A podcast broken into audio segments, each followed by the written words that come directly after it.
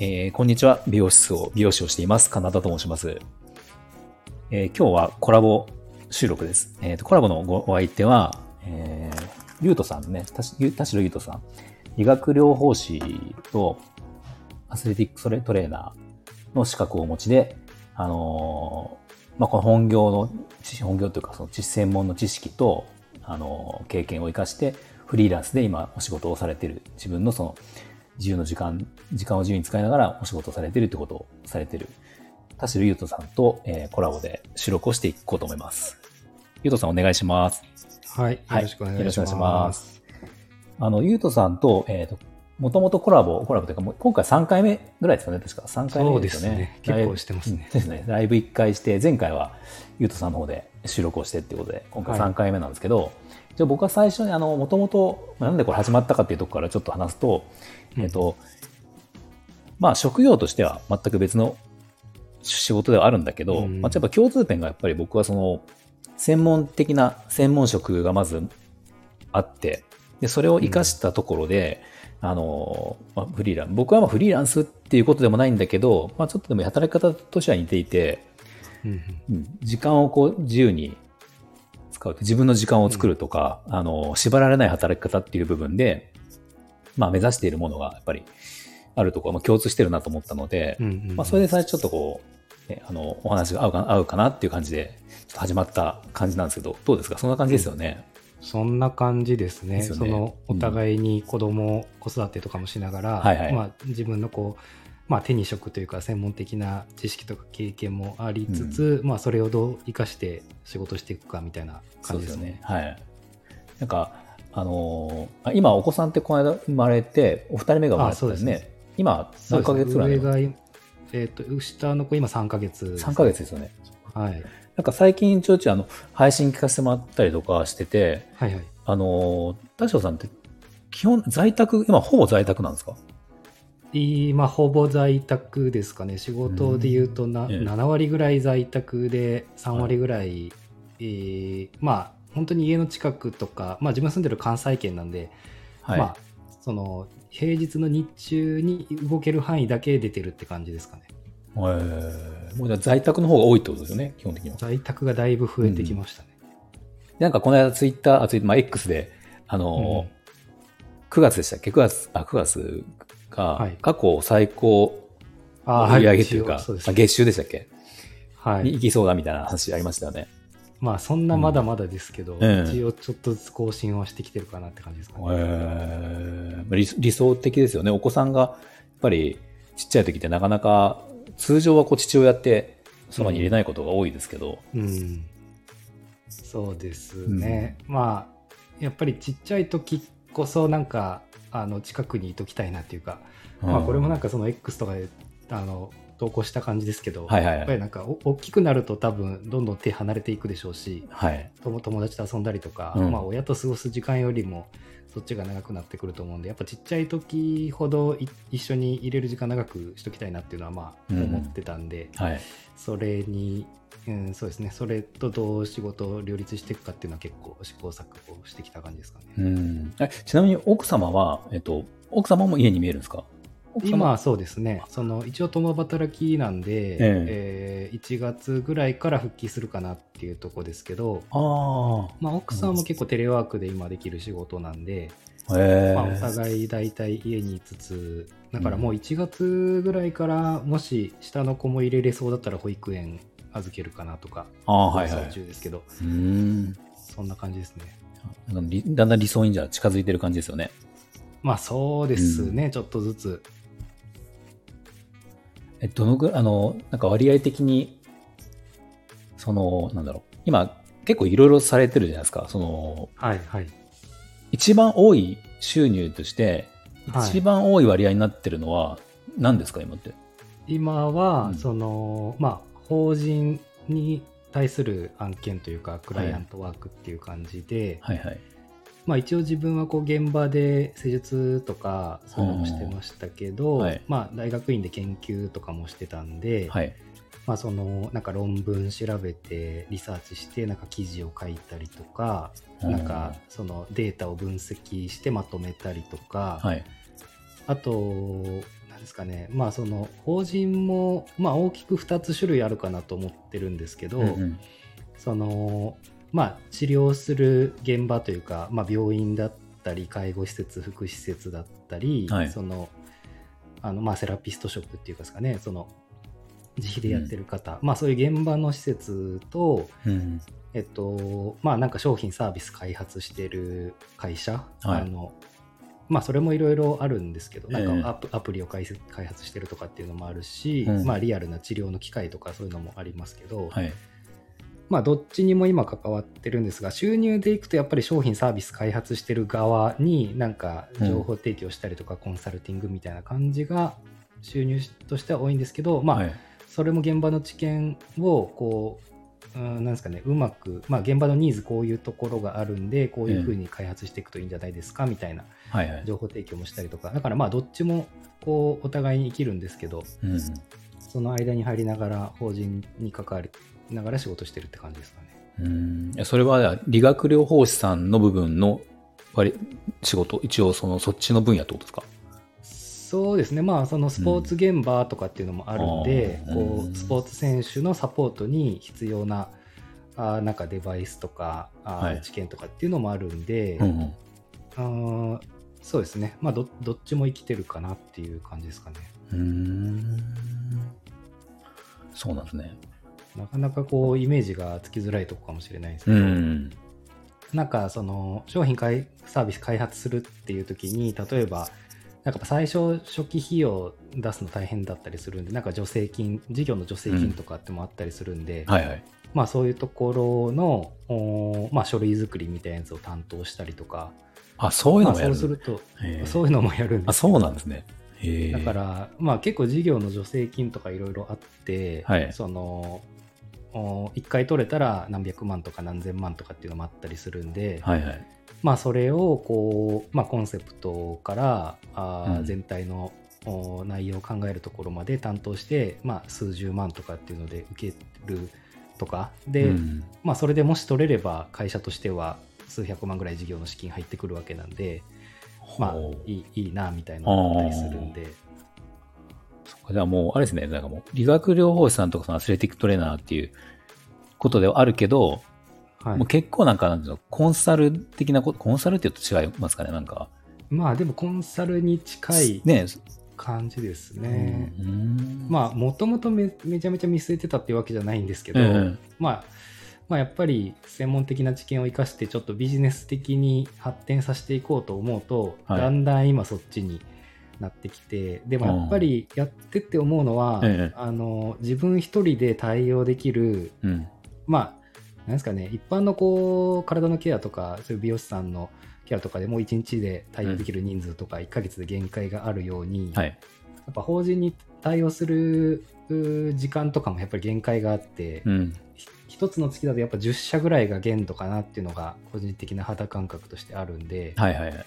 まあそうするとそこから収入を上げていこうと思うとまた単価を上げていくとかうん。しないといけないですし、そうですね。だからまあ、うんクライアントワークの限界があるから、まあ、また自分で次はメディアの発信なり自分たちじ自分で作っていくみたいなこともややんないといけないかなみたいなのを考えてる段階ですかね。はい。そうですね。その辺はなんか僕も全く同じだなっていうのは、多分最初の頃も、あの、初めてこう、コラボさせてもらった時も、はい。そこはすごい思ったんですよね。うんうんううん。ん。で、まあ、本当に僕まだその部分は、あの、始めたばっかりというか、まあ、ブログとかはやっていたけど、ずっと、そのコンサル的な、まあ、コンサルって言っていいかわかんないですけど、その経営の、僕の一人サロンで美容室をやってる部分の、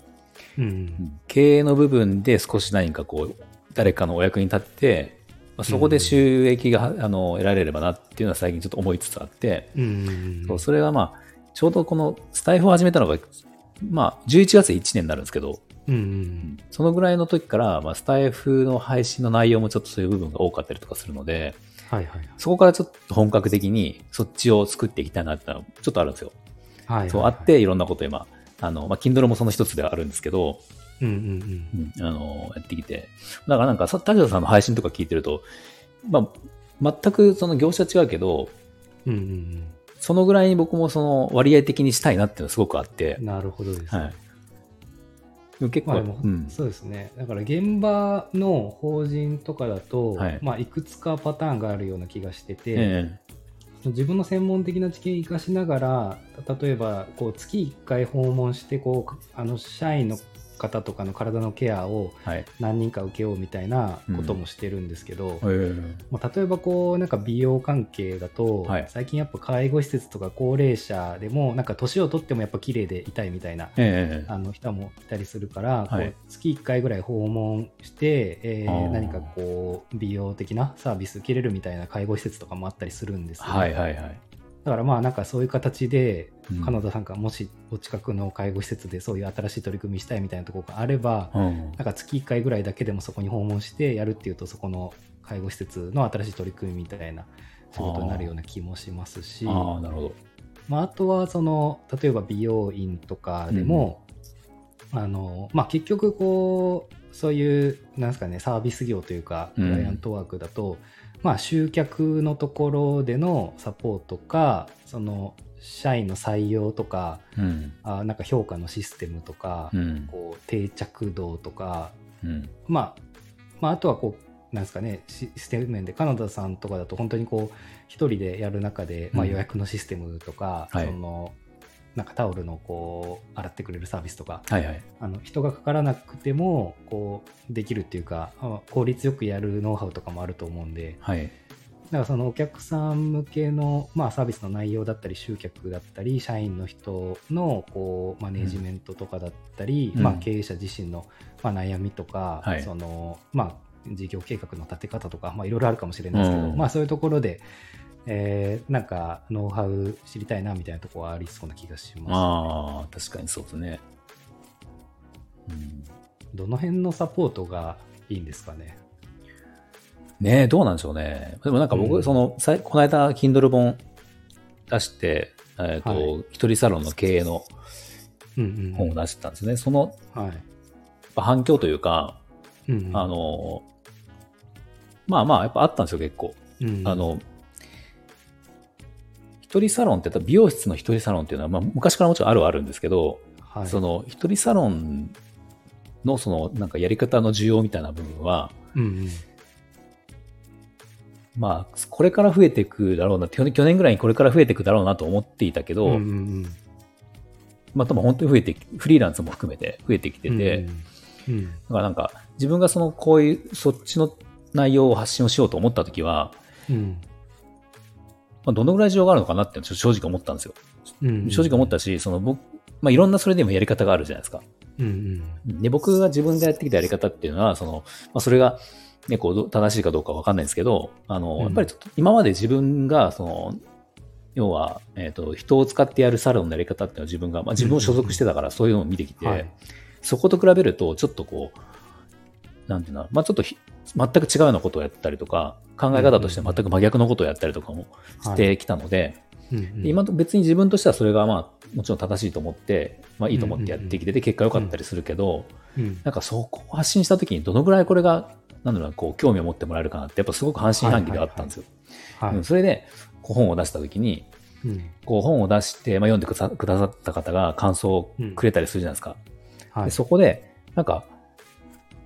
結構ね、偏ったんですよ、その、興味を持ってくださる場所が。それが自分が思ってた部分と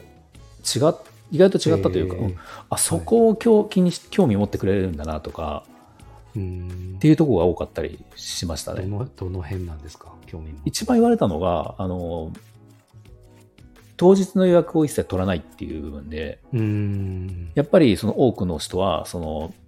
当日でもね、こう、まあ仮に当日予約が入っていない場合に、うん。一人でも多く入れたいっていうのが普通は、うん。まあもちろんそうだと思うんですよ。売り上げがそれでもちょっとでも増えるし。はい。はい。うん。で、まあ僕はその一人でやった時に、まあこの他の収入っていうかまあ別のことをやりたいっていうのもあったので、うんうんうん。そのために使う時間っていうのがやっぱ必要だったから、うんうん。まあ当日そこで来るかどうかわかんないその当日のお客様を待つよりは、うんうん。もうここはもうじゃあ当日仮にゼロだと入ってなかったとしたら、うんうんうん。もうここはもうその美容室の仕事をする時間ではなくて、うん。それ以外に使うって割り切っちゃって、うんうん。まあ、そういう意味でもう一切取らなくしたんですよね。うんうんうん。だからそれが、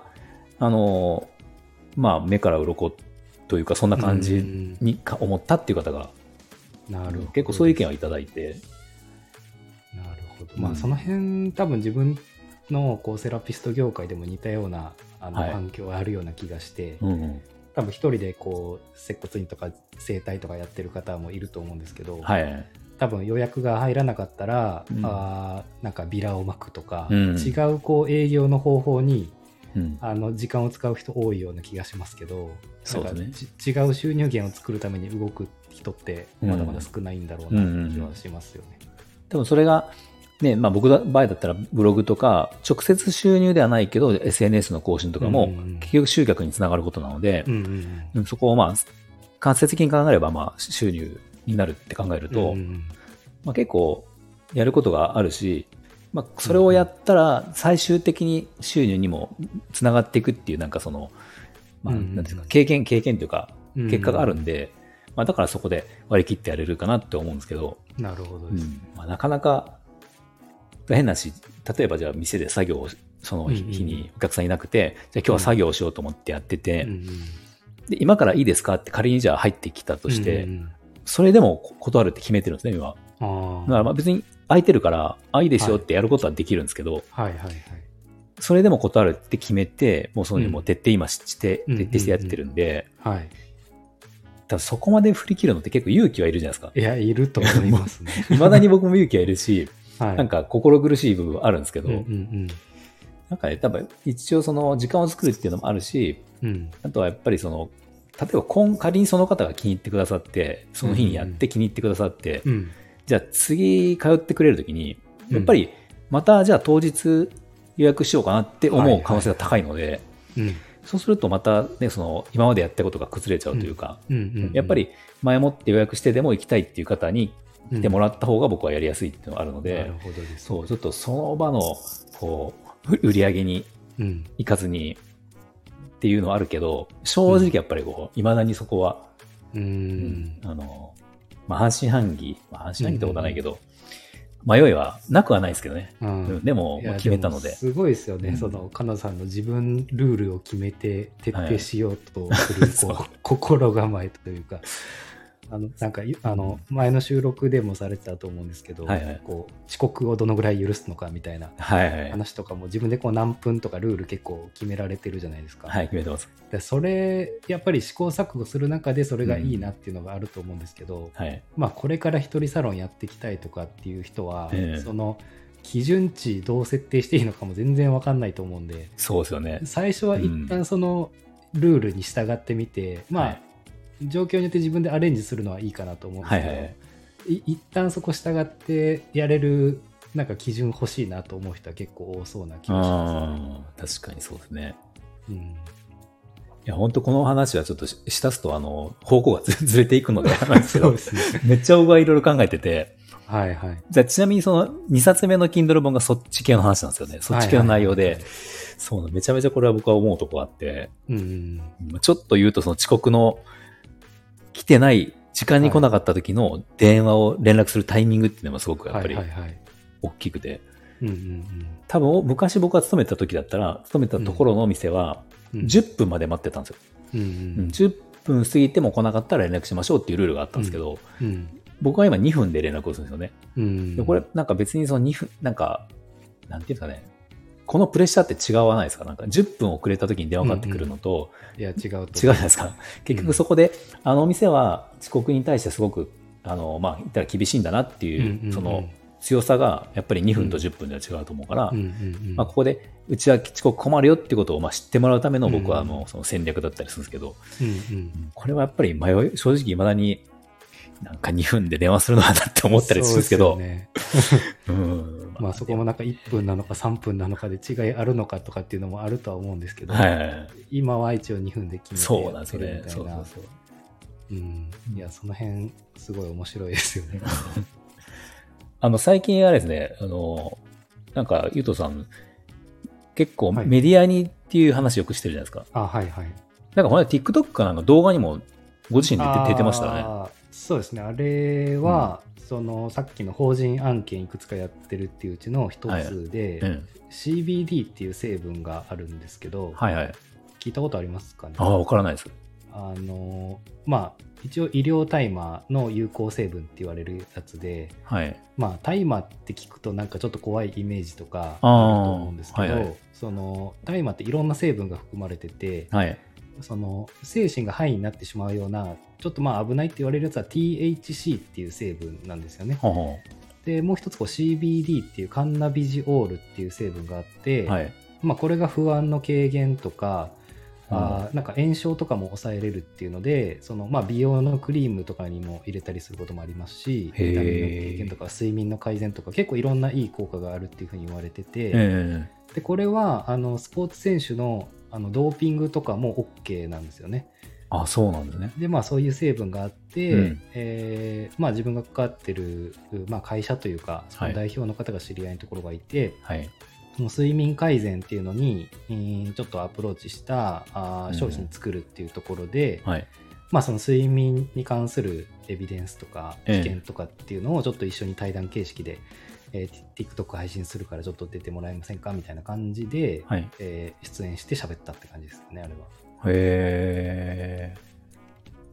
だからまあ自分自分自身でその睡眠に関する話を出すっていうこともできるんですけど、えまあその商品のちょっと広告というかあの、まあ、イメージアップっていうのも合わせてその会社の、その会社のメディアに出演させてもらうみたいな。形なんで、はい。まあ自分としてはやっぱりなんか健康に関して発信するメディア作ってそこで収益化するのって結構大変だったりするんで、はい。まあそういうちょっと広告企業の広告にも合わせてそのメディアに出演させてもらうっていうのはまあ、あのなんですかねう収益的にもそれである程度もらえたりもしますし、あ。はい。うんまあ動画編集とかも自分そんなスキルはなかったりするんで、ああ。まあそれもそっち、まあただ出演して喋る、専門的な知見を持って喋るだけで、向こうで編集してもらって出してもらえるんだったら、それはまあそれでいいかなって感じで出たりしてるって感じですかうね。ん。基本は、じゃああの、顔はまあ基本出してないですもんね、他では。まあそうですね、うん全然別に出してもいいっちゃいいんですけど、あ のそのまあ、求められればって感じですね。まあうん記事だけで書くこともあるし、ええそのまあ、自分の顔とプロフィールの写真が載って、えーなんかメディアで喋る、まあ喋ったりとか記事書くてもいいし、はいまあその動画の出演とか求められればそれはそれでもいいかなとは思ううんで、ん。まあその費用感に合わせて対応してるって感じだと思います。うん。なんか最近ちょっと思うのが、あの、はまあ僕もその、ね、さあのさっきも言ったような感じで、美容の仕事以外のところで、はいはい。まあいろいろこう作っていきたいとあるんですけど、うんうんうんなんかそうなった時に、まあ、当然発信はもう必須じゃないですか、もちろん。うん。このまあ、音声でもそうですし、まあブログとかいろいろあると思うけど、うん。なんかその動画って僕は避けてきたんですけど、今まで。うん。避けたというか、ブログをやってて、ブログをやってる時に、だんだんブログが下火になるよみたいな、オワコンだよっていう時代がちょっとあって、い。その時に YouTube がバーッと上がってきたんですよね。うんうんうん。うんで、そうこうしてるうちに、インスタとかでも、あの、TikTok の影響で、ショート動画とか、インスタのリールとかってやっぱりこう一般的になってきて、はい。はい。まあ動画的、それはもちろんいいんだろうなっていうのはずっとあったんですけど、うんうんでもやっぱりその、その編集もそうだし、うんうん手間としてやっぱりなかなか、特にこう一人でやっていると、自分でこう、ね、動画撮ってとかって、なかなか大変じゃないですか。はいはい。だから、あのーまあ、そこは手を出さずに、で、先に音声に行ったっていうのがあるんですはけど、いはいはい。でもなんか最近ちょっとやっぱりその動画って、はい動画も必要なのかなとかちょっと思い出して、はいはいはい。うんたまたまこの間、インスタで、あの、えー何リえーなんだっけしラライブ、はいインスタライブを初めてやったんですよね。うんうんあの、まあ、僕は一人でやったわけじゃなくて、ちょっとお誘いがあって、美容師さんはい3人でやったんですけど、はい。なんか、僕、ススタイフを始める前の段階で、うんうん。まあ、要は音声全くやってなかった状態で、多分、インスタライブって相当多分ハードル高かったと思うんですけど、はいはいはい。なんか、インスあの、スタイフで音声を配信していて、まあ、たまにこう、これは今日は収録ですけど、ライブ配信とかもたまにやったりとかしていて、はい。で、インスタライブって結構だいぶハードルが下がったんですよね。うんうんうんなので、いきなりブログ、テキストから動画は難しかったけど、うんうん音声間で動画って、うん。なんか、まあ、やればやれそうなのかなっていうのを最近ちょっと思って、うんうんうんどう思います？動画って。そうですね、うんやっぱ動画の方がもちろん多分、うん、見見る側としては印象に残るというか、うんあの視聴回数も多くなるかなとは思うんで、はい。あの認知を広げるっていう意味ではうんやりやすいんですけど、うんうん。まあ個人的にはなんかあんまりめちゃめちゃ顔広く知ってもらって、うんその広告収入を稼ぐみたいなモデルよりは、あなんか自分のこう考え方に深く共感してくれる人に関わって、まあ、少人数でもいいから。深く関わりたいなっていうタイプだったんで、はいはい。そのまあ見られる数とかは少なくてもテキストとか音声の方が最初はいいかなと思ってやっうん。てる感じで、まあ、あとはその一応自分もフリーランスのセラピストみたいな形で、まあ、はい同じような、あのセラピストになりたいっていう人向けに発信してるんですけど、うん。そのまあ、ある程度こう研修の仕組みとかはい。あのあの、まあ、興味持ってなりたいなと思ってくれたらその、まあ、教材を買って読んでもらったりその研修っていうのを受けれたりっていう、結構仕組みが整ってきたんではいはい。あの、まあ、その内部の仕組みができできた段階だとやっぱり今度は認知増やそうかなって感じで、まあ、個人的にもそろそろちょっと動画とか、あ認知増やす方向の力を強めてもいっていいかなっていうところなんですけど、まあなんか最初にちょっと内部の仕組みっていうか、まあ、深く関わる人で実験してたって感じなんで最初ははいはいはい。テキストとか音声でうん。少人数でやってたって感うじん。なので、まあここカナダさんがどういう形でその興味持ってくれた人と関わっていくのかによって、いつ動画とか広く認知広げていくのかっていうのは変わってくる感じなんですかね。そう。だから前回の時に、その、田代さん、まあ、あの、前回の時は、あの、NFT の話とかしてたじゃないですか。はいはい、で、その話の流れから、あの、要は、今おっしゃったみたいに、はい結構その知り合い周りから少しずつこうんう、仕事をもらったりとか、はいみたいな話もありましたよね。はいはい。で、やっぱその、それがだんだんじゃあ、その、やりながら、内容が固まってきたんで、じゃあ広げていこうかなっていうところじゃないですか。はい。その時に、例えば今だと、あれですか、その、知り合いとかそういう近いとこじゃなくても、あの、そういった仕事、まあ、ココンサルじゃないですけど、はい。あの、仕事もらったりするわけですよね。えーと、うん。まあ、なんて個人的なこうクライアントワークっていう形でやるのは、はい。まあ、ほぼ知り合いつながりの紹介って感じで、結構こう急にパッと来た依頼とかは断ったりしてるんですよね。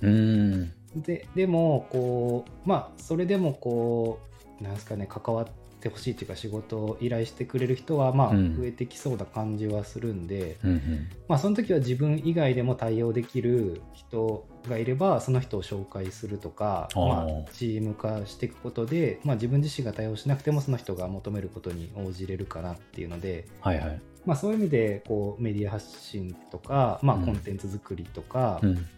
あのまあ、組織化みたいなことをちょっと進めようかなって感じでうんまあ自分自身が受けるのは、まあ、うん本当に、あの自分が関わりたいとも思うし関わる価値があるかなと思うとこだけに集約したいんで、うん。まあそそれまでの段階とかは、まあ、とりあえず教材読んでやってみてくださいとか、はいはい。そのその似たようなあーノウハウを持ってるこういう人がいるんで、うん。まあなあれですね自分自身のクライアントワークでちょっと単価上げていっちゃってるんではいはい。なかなかこう安い案件受けきれないとかっていうのもありますし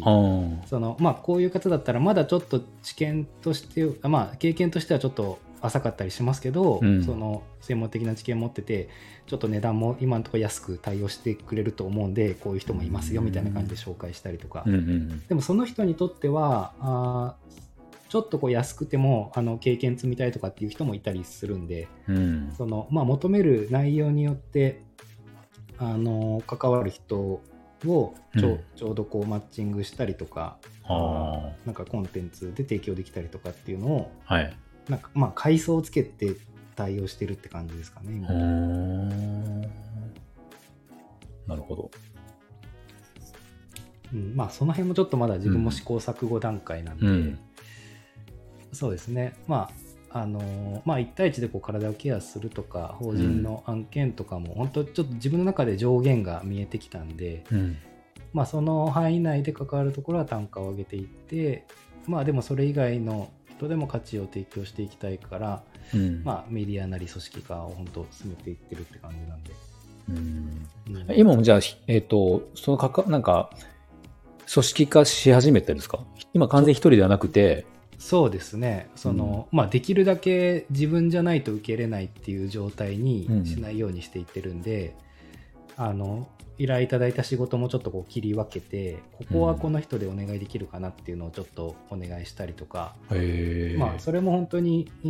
いなんですかね人を雇ってでもできそうなレベルになってきたら一応自分で作ってる株式会社の方でうん。雇用してやるみたいなこともありますけど、はあはまああれですね長期的には自分もちょっと海外住もうかなっていうのは前から思ってるとこであへえ。10, 10年以内ぐらいというか、うん。あーまあ自分が今33歳ですけど、はい。30後半とか40ぐらいにちょっと数年間海外住もうかなっていうのをちょっと思ってるとこなんで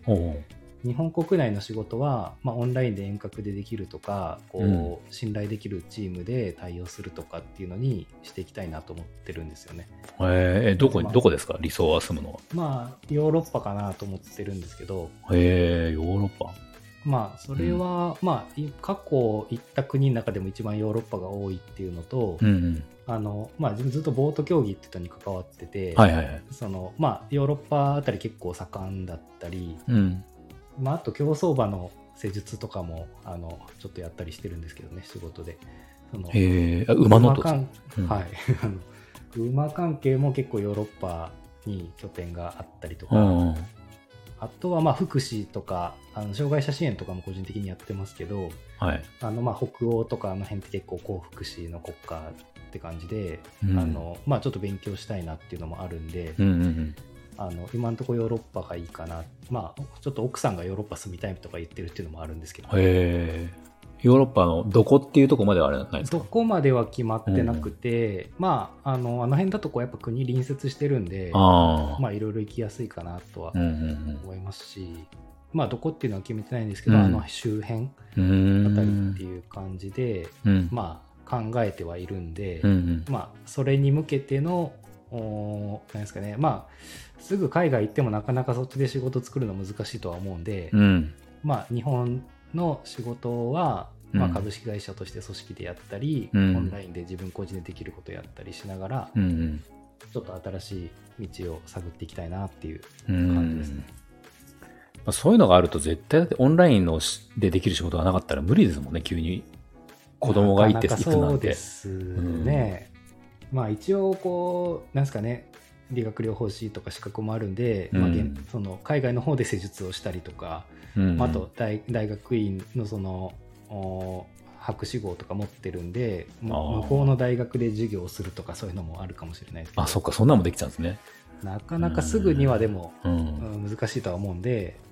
まあ、うん、日本向けの仕事っていうのは、うん。まあ、それである程度暮らせるぐらいの仕組みが作れたら結構安心していけるなって感じはしてるんですよね。英語を喋れるんですか？まあ、ある程度は、え。日常会話ぐらいと、うんうん。まあそのなんですかね学会発表とかってあったりするんですけど、うん研究の、うんまあ、そういうのでこう国際学会っていうような、うんまあ、海外のとこで発表したりっていう経験もある程度はあるんでうん、すごいですね。それはもうでも日常超えてないですか？発表ができるってこと？と、うん。うん。逆になんか日常の雑談とかの方が結構あなんかそのかカチッとしてないっていうか、あ。ああ、確かに。うん、の方が結構難しかったりするんで。なんか普通に旅行行ってこうなんか買うとか、はいはいはい。どこどこ行きたいんですけどみたいな会話できるんですけど、うん。現地の人とこう気さくに仲良く話すっていうのが多分難しいだろうなっていうのとそうか。まあ本当に専門的な会話はまあ準備すればできると思うんで、うんうんうん。そんな感じですかね。へえ、英語できるって強いですね。まあ本当最初は全然でしたけど、うん結構まあ武者武者修行というか なんか無理やり一人で海外旅行行ったりとか、うんうんあの学生の時はちょっとしてたんで、うんそれで喋れるようになりましたねある程度は。まあこの前回の収録コラボでさせてもらって2ヶ月ぐらい前ですよね。さはいはい7月とかでしたよね。ですかね、うんそうですかねちょっと、うん結構だからこの2ヶ月でもう随分あれですね。いろいろこう進んでますよね、なんか。ちょっと進んだかもしれないですね。そのまあいや見据えてることは昔からあんまり変わんなくて、うんそんな感じなんですけど、うんまあちょこちょこっとこう、まあ、企業からの案件も増えてきたりとか、はいはいまあ、まだ本当メディアの発信は試行錯誤なんですけど、うん。まあ、ちょっとこうチーム化っていうのも進みつつはありますし、うん。ですかね。メディアの発信って何？一番あれですか？今力をこう入れようとしてるのはどこですか？まあ個人的には音声なんですけど、うんうん。まあやっぱりまだまだ音声のコンテンツとか番組作りとかってうん。ノウハウそんな広まってないんですけど、うん。まあ個人的にはこう、まあ、考えて喋るっていうのは結構好きな方だし、うんうん。えーまあいいかなっていうので、まあ、うん一応自分が力を入れるのはそこで、うん。まあでも周りにはこう動画の編集ちょっとできるとかっていう人も集まってきてはいるんで、はい。まあ、自分であの見据えて作るのは音声ですけど、まあ、誰かの作ったあ動画の番組に出演するとかあ何かしらでこううん露出は増やしていこうかなっていう感じですかね。あ YouTube は考えてないですか？YouTube うん。もなんか知り合いがちょっと作ろうとしてるのはあるんですよね。だからそ,、へえ。そこにちょっと乗っかってというか、ええ。あの出ていくかもしれないです。うん。なんか正直あれですよね。僕もそうですけどこういっぱいあるじゃないですか、まあ、音声はいはい。インスタっていっぱいうん。ね、X いっぱいあって。はい、なんか全部は無理じゃないですかその、全部無理ね、全力を尽くすのは無理なんで、はい。そう僕も私今音声が一番音声は必ず毎日今やってるんですよね、はい、まあ、それはとりあえず決めてやってるんですけど、うんうんうん。それ以外のところはブレますよね正直。そうですね。うん、なんか分かんなくなりますよね。何が一番いいのかって分かんなくなるし、そうですね。うん、まあ一応自分はもうテキストとうん。こう音声と、まああとはこう音声だけだとどうしても使わないところなので、うん。まあそのパワポのスライドとかでちょっとググラフとか図表とか見せながら喋るみたいな動画はありかなと思ってる感じで。別にまあだからうん。自分の顔はあんま必要ないなと思ってるんで、うん自分で作るのはあんま顔出しのコンテンツは作らないかなと思いますけど、まあ、うん求められれば周りで出るかなっていううんうんうん。感じにしてますかね。まあそうですね。別に直接的に人が出てようが出てまいがっていうところですもんね。音声で,、でどうしても図がないと分かんないことは動画だったらいいなってところですよね。そうですね、うん。動画とかそのあのノートとかの記事の中にその図表を貼っとくとか。うん。そんな感じかなって。どうなんですかね、カナダさんとかだと、うん。結構インスタライブとか、はい。ああいうのはあの今後やれたらなっていうイメージが湧いてきたんですか、いやなんかやってみたらどうなるのかなっていう感じですね。うん。だからすごいやってみた方がいいんだろうなっていうところまでは言ってないんですけど、はいはい。なんか何か変わるのか変わらないのかっていう分かんないんですけど、うん。うんなんかとりあえず音声に関しては音声をやって変わった部分がめちゃめちゃあるんですよね。うんうんう。うんんあのそれまで音声をやってなくて、まあ、SNS ブログとかで発信をしてきたこ状態から音声を始めたっていうところでめちゃめちゃだからこの1年で変化があって、ほどですね。うん、なんかいろいろそのやっぱり音声で伝わった、ね、人っていうのが、まはいあこの間あの田代さんも配信で言ってたけどはいはい。ちょっと特殊じゃないですか？いい,、うんいい意味でっていうか、うん音声声を聞いてるからなのかはい。今までそのインスタとか X とかで繋がっただけの人とは、まあ妙にみ身近に感じるっていうか、そうありますよね。うん。なんか価値観情も、報だけじゃないっていうか、そうですよね。うん、なんか人柄もはいはい。でつながれるってういうのはん。だからそこで自分がその発信してきた、いまあ、うん。まだ1年経ってないんですけど、うん。まあやってきた中で、結構その、なんだろコメントくれたりとか、常に聞いてくださる方っておそらく僕の価値観というか、言ってることはうん共感してくれる方とかだと思うんですよ。うん。間違いなく。うん。うん、だから、そこで、あ、こういうことは需要があるんだなってことが分かったりとかで、うんうんうん。じゃあ Kindle 本行ってみようとか、うん、Kindle 本出すこと自体もそもそも僕はやり方知らなかったし、うん。まあなんかその出すことの手順としてそんな簡単にできるっていうのは知らなかったんで、うん。うんまあそれも音声やったから、やったからこそ分かったことでもあったりするんで、そんな感じでもし今、まあ今僕はまあほぼ手を出してないいないあの動画とかでやったら、また何か違うのかなっていうちょっとその、うん、あれもありますよね。うんうんううんん。そうですよね。あなんかさっきの一人サロンの話に戻るんですけど、ええそのまあ、今後一人サロンやる人増えるだろうなみたいなはい。イメージはあった時に、はい。その今はあ雇われて働いてる人が、うんその一人サロンとして独立していくのかはい。今ちょっと人を雇って、えーうん働いてるけどやっぱりこう働く人のマネジメントとか大変だし、はい。その一人に集約していくというかまあカナダ産路線かもしれないですけど、はいはい。どっちが多いんですかね新しく。どっちが、あ、でも多分、その、時代的には、最初から一人サロンやろうって思って、独立の段階からやろうっていう方が、数は増えてくる気感じはします。はいうん。実際、この、まあえっ、と、僕本を出して、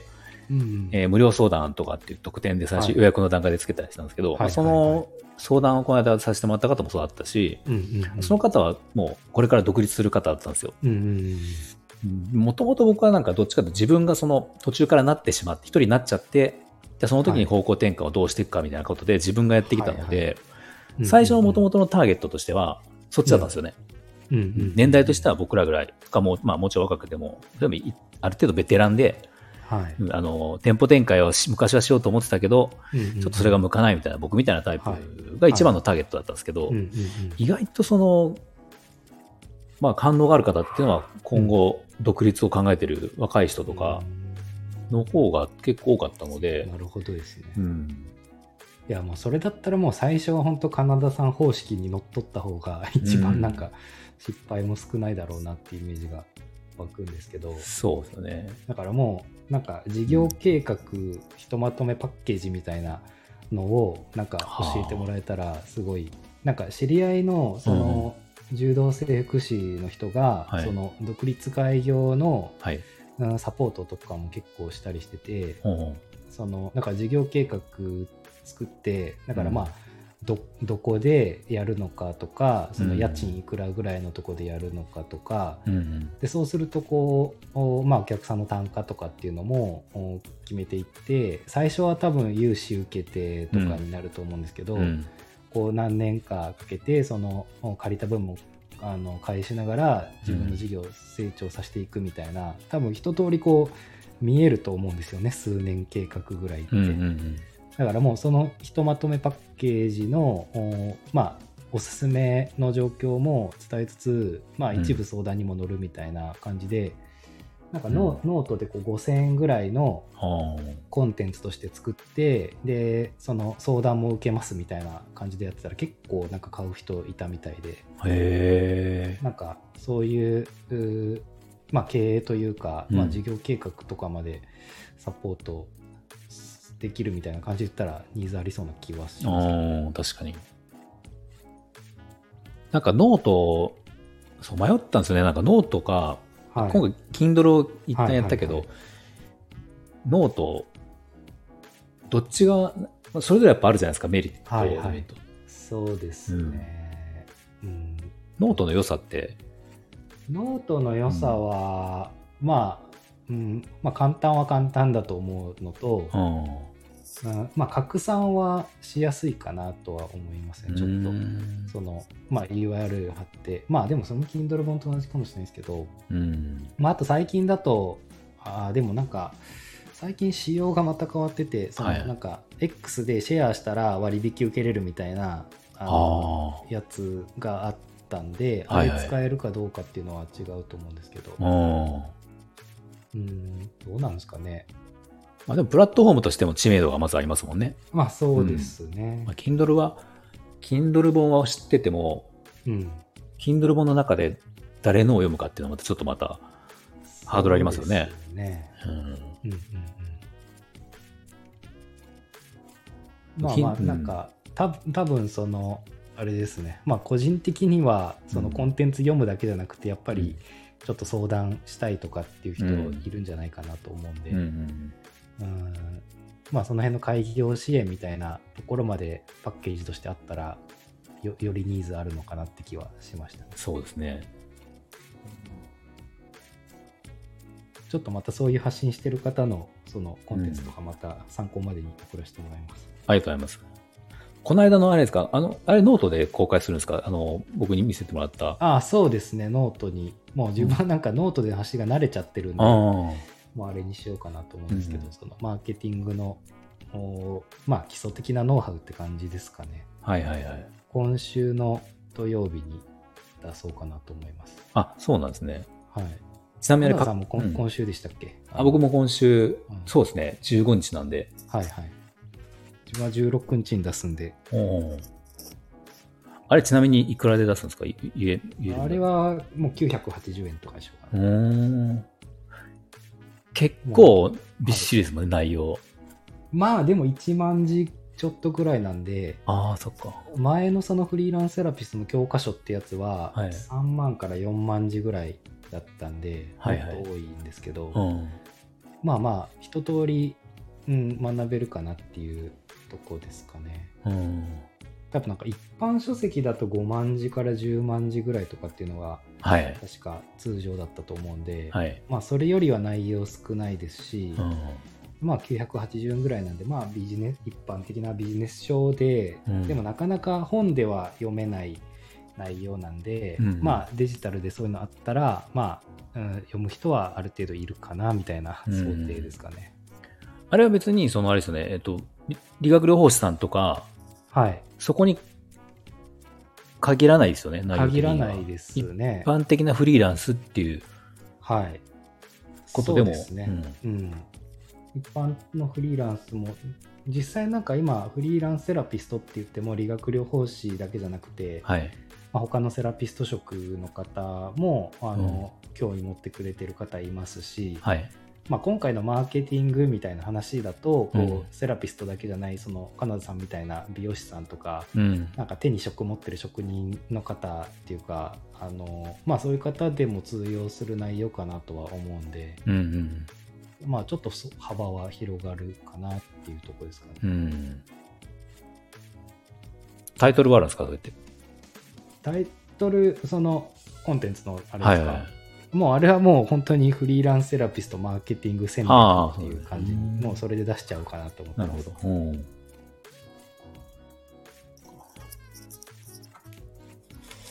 もし URL とかあればはいまた、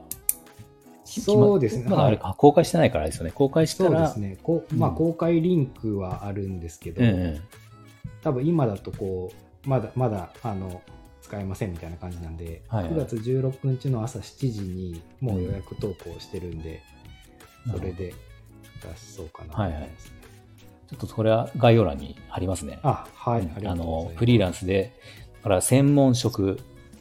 専門の職の方で、はいまあ僕が考えてみたいな専門職しながら、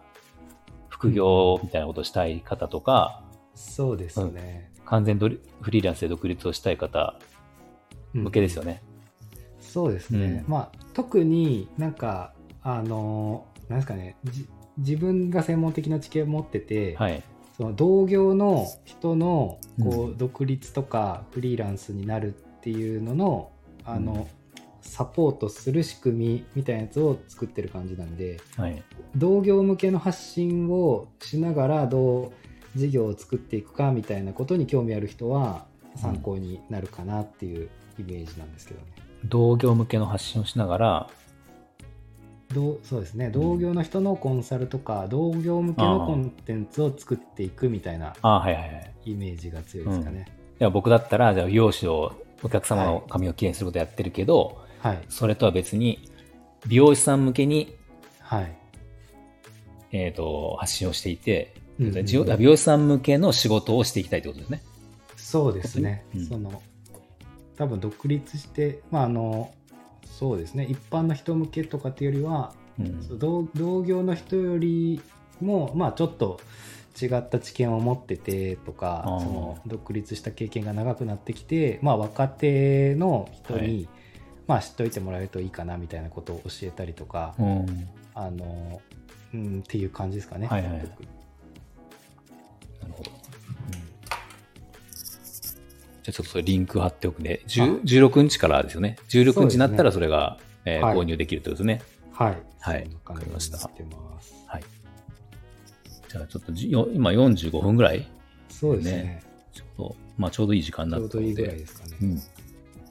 またあれですね、ちょっとこう、あの、また緊急報告。多分なんか、意外と2、3ヶ月経つといろんなことが変わります変わりますね。あれ、3本目とかも出すんですよね。彼女3問目本ですよね。はい。出します。あの、もう半分ぐらい今できてて、えー、それそれは誰向けなんでしたっけ？またこう一般のこれは、なんか今、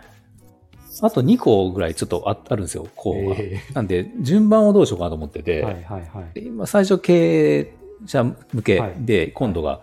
まあ、一般的なお客様向けなので、はい。まあ、今度は経営者さん向けでいこうかなって思っていて、えうん、別に順番にこだわりはないんですけど、ー、うんうんうんなんか僕結構その同時進行でやるというか、うん。はいはいはい。なんか思いついた時に書いていくんで、本当にメモするみたいに書いてるんでそれがいいですよね。うん、一一本出すとなんかすごいハードル下がりますよね、次の。あ、そう、確かにそれはありますね。だから、なんか、本当にネタさえあれば、うんうん。出すこと自体は本当に、まあ、こんな感じでいけるんだなっていうのは一回分かっちゃったんで、はい。うん、ちょっとまあなんかしばらくは続けてみようかなっていうのはうんちょっとあります。うんうん。そうですよね。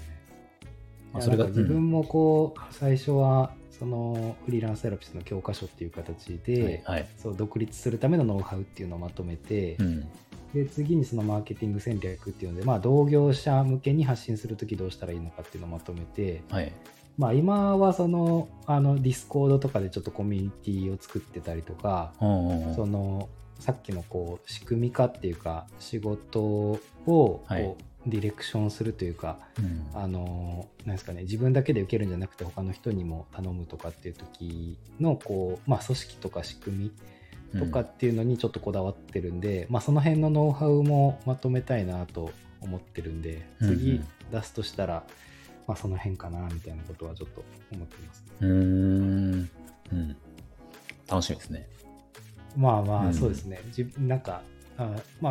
あ、なんですかね。やっぱその、組織化というか、まあ、うんある程度年取ってくると、やっぱ自分だけじゃなくて、はい。管理者側の考え方とかっても必要な時は来るかなとはうん思うんで。いや、でも、あの、上のお子さんがい今何歳でしたっけ？4歳ですね。?4 歳か。はい。うんいや、なんか本当そこはすごい僕、いいなと思いますね。なんか、まあ僕もその、こういうふうに情報発信はしていても、はい。まあ実際今まで、う僕今下が4歳なんですよ、うち。うんうんうん下が4歳でも上は8歳になるので、はい。結局その間、あの、まあなんか休みを増やしたりとかはしてきてうんうんうんいるんですけど、はい。そこまでその、田代さんみたいなぐらいまで、あの、そのちっちゃい時に子供の見れたかっていうと、うん。実際それはできてないので、うんうん、それはすごいなと思うし、いいなと思います、なんか。うん、うん。なんかその組織化も、うんそのなんですかねやっぱ子供ちっちゃいうちって難しいかなと思ってたんですよねやっぱり、はいはいなんか責任感じちゃうというか、うん。あのまあし仕事をこう頼んでやってもらったとはいえなかなかうまく動いてくれなかったりしたら結局こっちの労力かかるのかなみたいなことも思ってたんですけど。なんかうまくこう全体の仕事の中で、はいこう、うん、自分以外でもできるところを切り分けて、まあ、ちょっとずつでもあの他の人にやってもらうとうんまた時間増やせたりとか、はい。まあ、さっきのこうフリーランスとかなるっていうとやっぱ最初の仕事を作るのも結構難しかったりするんであその、まあ、ちょっとでもこう一部体験してもらうこともはいそうやって自分がちょっと仕事を切り分けて他の人にやってもらうことで経験にもなるから、あ。うんなんかあの意外とできできるかもなっていうのが最近思ってきたとこなんでうんうんまあうーんそうですねまあ子供とかいても、ううんんまあ、フリーランスで自分で管理できるのも一番いいですけど、うん。まあ、うんちょちょっとでもこうチーム化してやっていくのはありかもなっていうのはちょっと最近思ってるんで、うん。うんその辺のなんかモデルが作れたらいいなと思うんですけど。うん。結局、あれですね、なんか、フリーランス、まあ、僕も一人になって、はい、また次の段階行こうとすると、まあ一人では別にいいんだけど、またこう人と関わって多分やっていかないとその先って多分結局ないんですよね、多分。いやなんか金田さんも例えばメディア発信もうちょっと力入れていこうかなと思った時に、はい。そのやっぱ動画編集とか、うん。ちょっとなかなか自分じゃできないなとかなるとこうメディア発信のチームとかなんうかん。作りたいなとかなんとなく思ってきたりします、します。ししますよね。うん、しますね。多分、そこを全部自分でやろうと思ったら、はいもう逆効果というかもうね、せっかく時間を増やそうと思って始めたことが、はい元も子もないのかなって思うので、そうです、うんまあでも表表紙やって作ってもらうとか、そういうのはい。もちょっとこうチーム化していくっていうかうん、ありますよね。そうですね。ううんん確かに。うんまあ、得意なところをやっぱりやって、やってもらった方が、結果もいいですね、やっぱり。うんうん、なんでこう個人的にもこうメディア発信ももしチーム化していくんだったら、うん。なんか自分はもうこう話すだけ喋ってそれをこう、なんですかね文字起こししてもらってそれを記事にしてもらうとか、うん。なんかこうなんですかねその有料のコンテンツ作る時ももういくつかのこう音声配信からピックアップしてそれを章立てしてうん。まとめたらもうなんか文字のコンテンツにもなっちゃいそうな気もしますしあだからそのうーんいいろんなコンテンツの元になるなんか原液みたいなあ。はい。カルピスの原液じゃないですけど、うんうん。それを自分が作ってそこから記事にしてもらうとか、なんか動画にしてもらうとか、そのチームができれば、うんう。んなんかまあ切り抜きみたいな感じですかね。ああ。そういうチームができればいろんなこうメディアに発信していくのもできるかもなっていうようなイメージはあって、うん。うん、なんかそういうのもちょっと考える価値はあるかなと思いまああ、確かに。でも、どの、どのタイミングでそこに踏み切るかってめっちゃ難しいですね、なんか。す。あ難しいですね影響力的なことが、まずはい、どこまで持って、ある程度できてからやるのか、とかね、すごい難しいですね、タイミングが。そうですね。うんまあその辺がこうまあなんですかね、うん結局認知してもらって、うんうんなんかコンテンツ買ってもらうのか、はい。なんかコンサルの依頼してもらうのか、うん。なんかその動線ができてたら、うん。全部こううまくつながっていく気がするんで、はいはいはい。まあ、その辺のこう中のイメージができたら、うんもうあとは認知広げようっていうのでそういうメディアチームとかうん。もできてもいいかなと思いあますし、あ。そうですね。うんその辺がまた次回の時にちょっと何か変化があると面白いですね。うん。はいちょっとその辺は今考えて試行錯誤してるとこなんで、ええなんかまたこういいアイデアが出たら、はい、お話できたらなと思います。そうですね、ぜひ。はい、じゃあ、ちょうど今40、あ、違う、もう50分か。うん、そろそろあれかな。このぐらいで、じゃあ、ちょうどいい、はい、ちょうどいいんで。うん、じゃあ、また4回目。はい。やりましょう。はい。じゃあ次はまた今度はこっちでかもしれないです、ね。そうですね。はい。はい。はい。ありがとうございます。よろしくお願いします。はい。失礼します。